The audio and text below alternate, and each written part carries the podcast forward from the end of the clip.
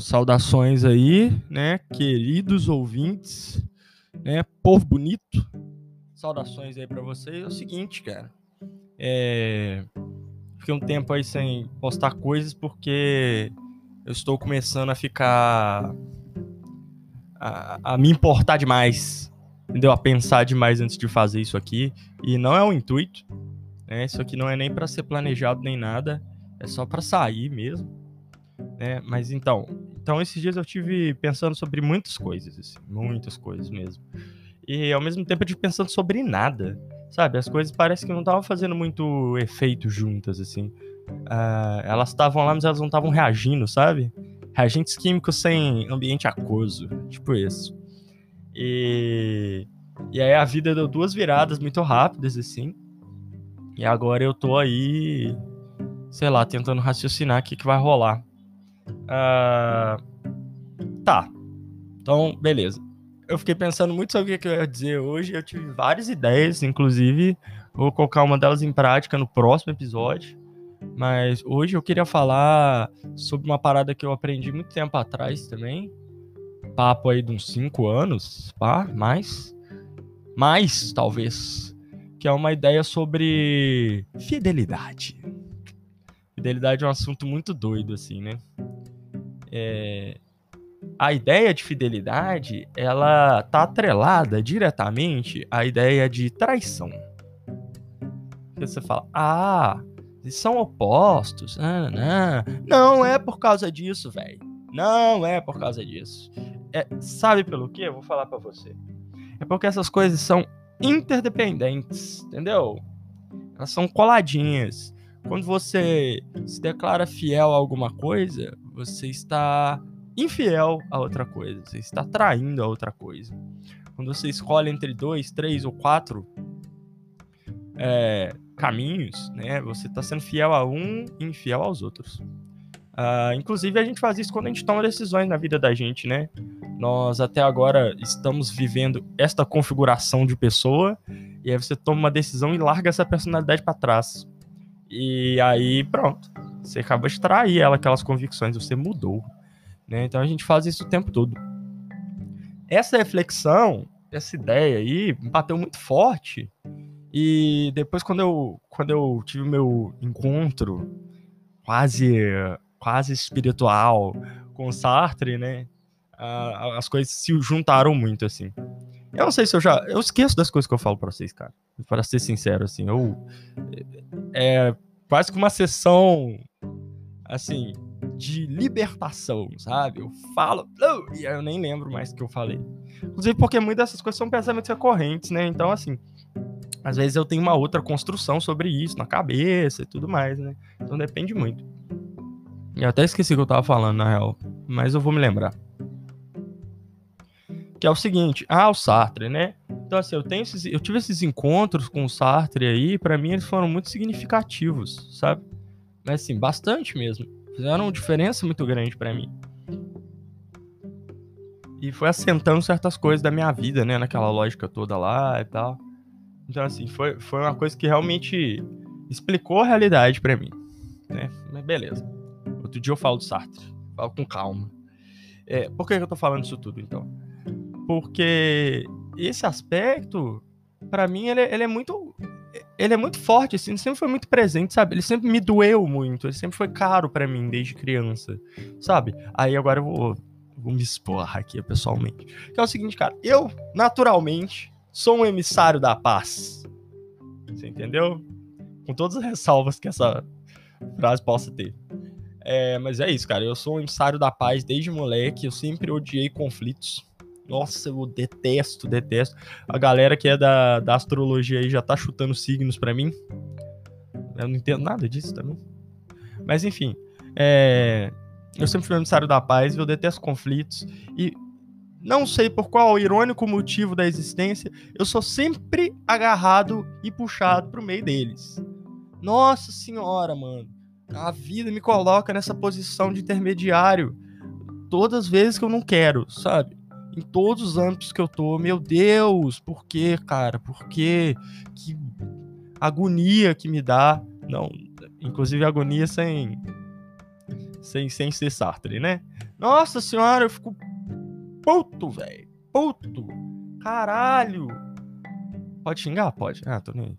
Ah, umas brigas, mano, que eu não, não tô no meio, não tenho nada com isso. Porque eu? Porque eu pra mediar?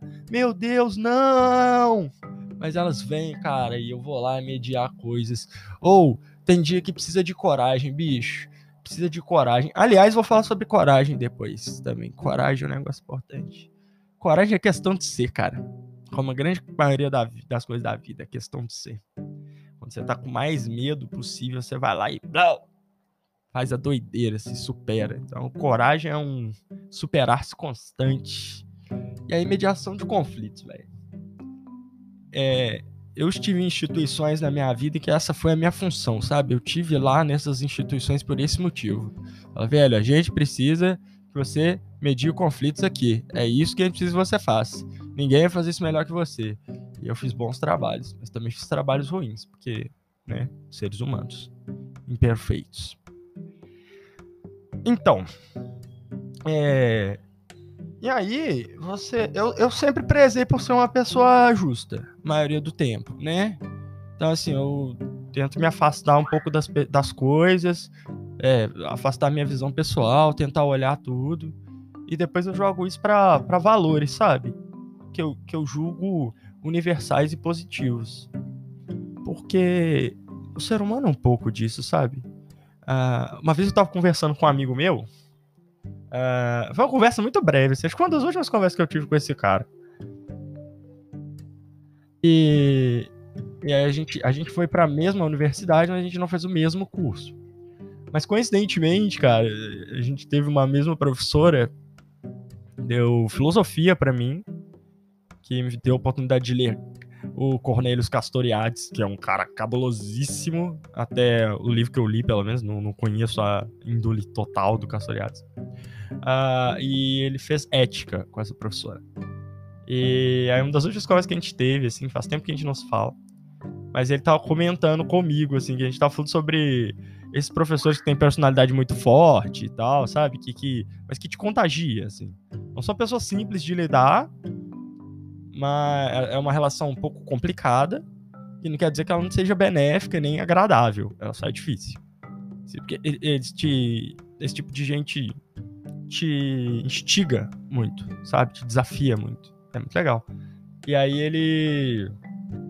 E aí ele comentou que o texto que eles trabalharam lá enquanto fazia a disciplina era, etni, era Ética a Nicômaco, né? Que é um livro da Aristóteles que ele escreve pro filho dele, né? Aconselhando o jovem garoto sobre o que, que é a vida, né? Como é que ele tem que agir e tal. E aí, só que, tipo assim, mano, é grego, né? Então, assim, é aquelas viagens de grego, não, não serve pra gente tanto, assim, né? A gente tem outras questões para colocar no mundo. É claro que os caras são fundadores, os caras são fodas e tal, mas assim, vocês entendem, né? E aí ele. Aí a gente tá falando sobre. A gente começou a falar sobre valores, assim. Foi uma conversa muito engraçada. E aí eu. Pô, eu tô na outra ponta da educação também, né, cara? Que é o lance de, de, de ser professor de escola básica e tal. Então, assim, eu já via. Não tô muito tempo que eu tô fazendo isso. Mas assim, eu já vi algumas coisas, né? E elas realmente me desanimam. Eu sou um ser de esperança, cara. E aí, se você ficar só me desanimando, eu. Eu, eu fico tristinho mas ainda fico lá. Mas enfim. E aí ele falou. Aí a gente chegou no momento lá da conversa, ele falou. Eu falei assim: ah, mas isso é, isso, isso é muito poético, isso é muito bonito. Ele falou: é poético, é bonito. Mas tem que ser. Tem que ser. Ele falou assim para mim. Eu falei: nossa, mano, é verdade. Tem que ser. Porque se os valores não forem poéticos, belos, superiores, assim. Superior não no, no sentido hierárquico moral, especificamente, mas assim, superior nesse sentido de transcendente, sabe? Mágico, bonito. Não, não, não, vai, não vai surtir efeito. Mano, todos os veículos possíveis do planeta resolveram passar aqui nesse momento. Meu Deus. Mas, se, então, nossa, estão postando racha em frente aqui de casa. Não é possível. Meu Deus do céu. Então é o seguinte, gente, eu acho que isso ficou muito, foi muito legal para mim ouvir isso, sabe? O quanto que as coisas têm, quanto que isso tem que ser bonito mesmo, quanto que isso tem que ser superior, transcendente, maravilhoso, sabe? Tem que te encantar, senão não, não bate, velho. Porque a única virtude, assim, imediata que a gente tem a ter contato com esse tipo de coisa, né, a se guiar por isso, é esse fascínio né, de você estar tá vivendo eh, dessa forma bonita, que às vezes é dolorida pra caramba, mas é bela, sabe? Você olha e fala, ah, caramba, e aí você tem coragem de fazer isso, né, de se colocar sobre os grandes valores e, e ver se como é que você age perante aquilo, velho. Se funciona para você, se não funciona, sabe? Mano, o, sabe? É pegar, tipo assim, mano, não mentir não é uma parada legal, então eu vou ficar Véi, zero mentira pros outros, zero mentira para mim durante todo o tempo. E você vai ver, mano, que você é um fudido, tá ligado? Você tem muito que melhorar e tal. E aí é muito doido. É uma relação curiosíssima de você com você mesmo, com essas coisas que ligam toda a humanidade. É legal. Muito legal, sabe? Uh... Então, assim, eu gosto muito dessas coisas. Eu me sinto super bem com essas coisas, sabe? Uh... O que eu também tento não ser uma pessoa moralista, né? Assim, no, no sentido de ficar cagando regra. Eu odeio cagação de regra, velho. Fico pistolado.